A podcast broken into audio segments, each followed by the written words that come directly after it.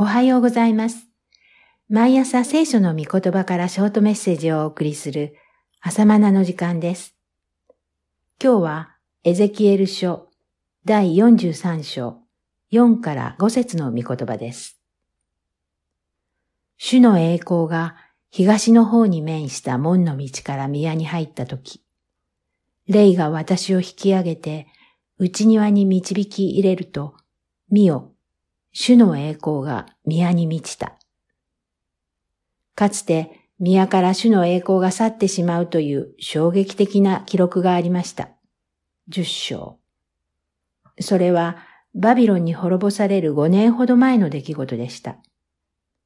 エゼキエルは当時のエルサレム神殿の様子を幻で見たのですが、その時の宮は偶像礼拝によって汚され、とうとう主の栄光は神殿の敷居から東の門の方向へ去っていったのです。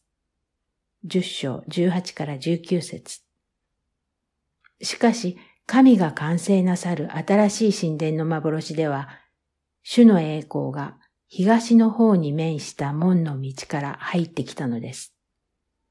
そして、主の栄光が神殿に満ちたのです。この栄光とは神の特別な光です。物理的な光を超越した光です。まさに神が共におられることを表す光です。かつての神殿は何が問題だったのでしたか？それは神が共におることのできないほど罪によって汚れてしまったことです。新しい神殿はこの罪と汚れが完全に清められた場所です。建物として外見が立派だとか、装飾や儀式が豪華だから、神の栄光が輝くわけではありません。見栄えがどんなに整っていても、神が共におられないなら、そこに神の栄光はありません。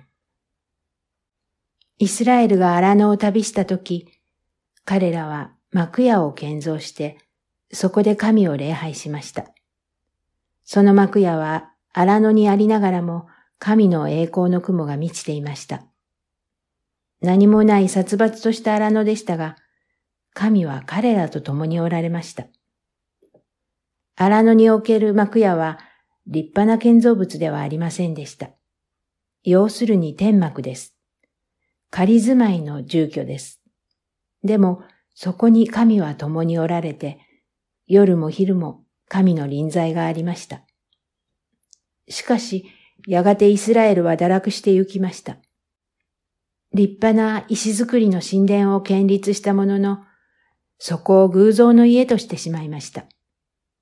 悪霊の住処としてしまったのです。神はそのような神殿を破壊し、聖なる神殿を完成なさいます。まず第一に、神はイエス・キリストを信じた者たちを神の宮、すなわち神殿となさいます。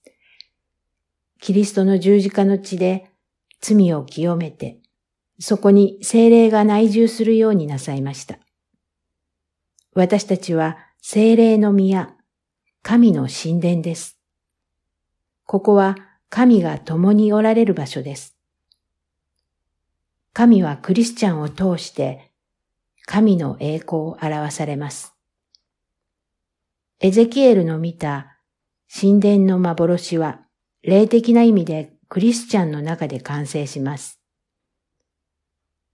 そして第二に地上にも神殿を完成なさるはずです。キリストが王として支配なさるメシアの王国にて実現なさると考えられます。注釈です。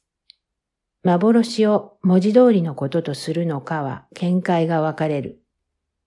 注釈でした。そのような聖なる神殿、神が人と共に住まわれる世界の完成に向かって歴史は進んでゆきます。以上です。それではまた明日。